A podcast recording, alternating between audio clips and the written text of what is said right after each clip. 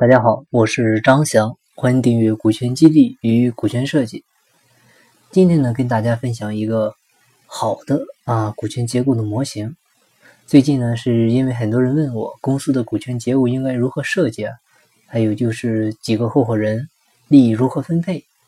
那么我们今天呢，就以一个有五个股东的公司为例啊，来分析一下。这种情况下呢，股权应该如何设计？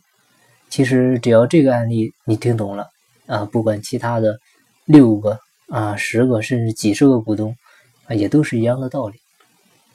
首先呢，先给大家一个模型，嗯，这个模型呢，我现在是只能是靠说的，不能用 PPT 演示。大家呢可以想象一下金字塔的模型，那由下到上呢，依次是五四三二一。那接下来呢，我们就解释一下五四三二一分别是代表的是什么。五啊五呢，很明显的代表的就是有五个股东。四呢，代表的是大股东持股呢在百分之四十左右。三呢，代表的是二股东持股呢不超过百分之三十。那二呢，它代表的是至少有两个股东是不在经营层的。一呢，代表的是拿出百分之十的股份。做期权池啊，未来做股权激励啊，基本就是这么一个模型，这样的一个结构。下面呢，我们说一下这个模型背后的逻辑。呃，我们看是五个股东，那大股东为什么持股在四十左右，而不是过五十一啊，做一个完全控股呢？这里呢，其实就是涉及到一个管理学当中的博弈问题。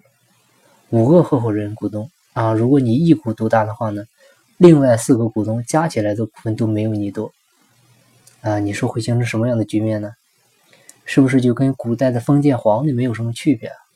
你这样的话，让其他的股东会很没有安全感。但是四十的股份呢就不一样了，那四十的话，让其余的几个股东的股份之和呢加起来比你的多，使他们呢又能够有弹劾你的这样的一种可能。这样是不是就会让别人感到安全了？那同时你自己呢，是不是也就安全了呢？所以这就是我们说的，给别人安全，也给自己安全。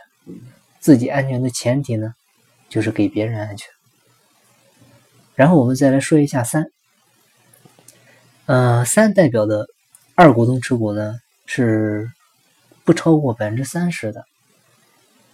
因为股份设计当中呢有这么一个一票否决权的概念，啊，一票否决权呢，它对应的就是三十三点三的股份，所以呢，不要让二股东超过三十啊，是为了不影响公司的正常决策，避免呢会有呃类似于策反啊这样的情况发生。但同时呢，它的股份又是除了大股东以外最高的，同样是很有激励性，所以这么设计呢也是很合理的。嗯，接下来呢，我们说一下为什么要让至少有两个股东不在经营层呢？股份呢，它应该是在企业的核心层手里、决策层手里啊。一般呢是只面向高管团队开放，有时候中基层甚至一般是都都不给的。但是很多企业的组织结构中呢，中高层的划分并不清晰，很多高层呢可能也做的是中层的工作。太多的经营层有了股份会怎么样？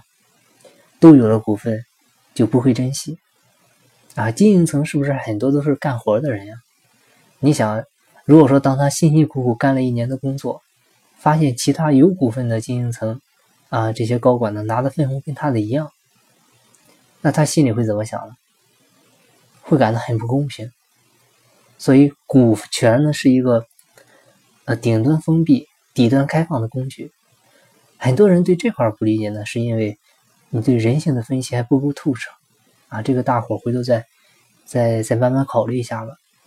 还有呢，最后一个一啊，很简单的就是预留的期权池啊，这百分之十的股份呢是用于未来做股权激励用啊，或者说呢以后呃投资人进来融资用啊，基本就是嗯，基本就是这些啊。只要其实只要您能够把握好股权设计的原则啊，股权分配的时候呢，注意。啊，分的不对呢，结构不合理，就容易被人干掉。啊，你分的太多，就容易失去控制权。呃，不管什么时候呢，你不要去充当这个好鸟，分给别人太多的股份，因为就经验来看呢，通常好鸟是得不到好报的。分的太快呢，嗯，就容易造成股份不够用；那分的太少呢，容易造成没人干活。那最典型的就是股权众筹了，一个项目呢有一百多个股东，实际上却没人干活。另外还有着急分分错了人的，啊，这就很容易被人算计。这个千万要注意，千万不要分错了人。所以好人不一定有好报啊，所以还是科学点好。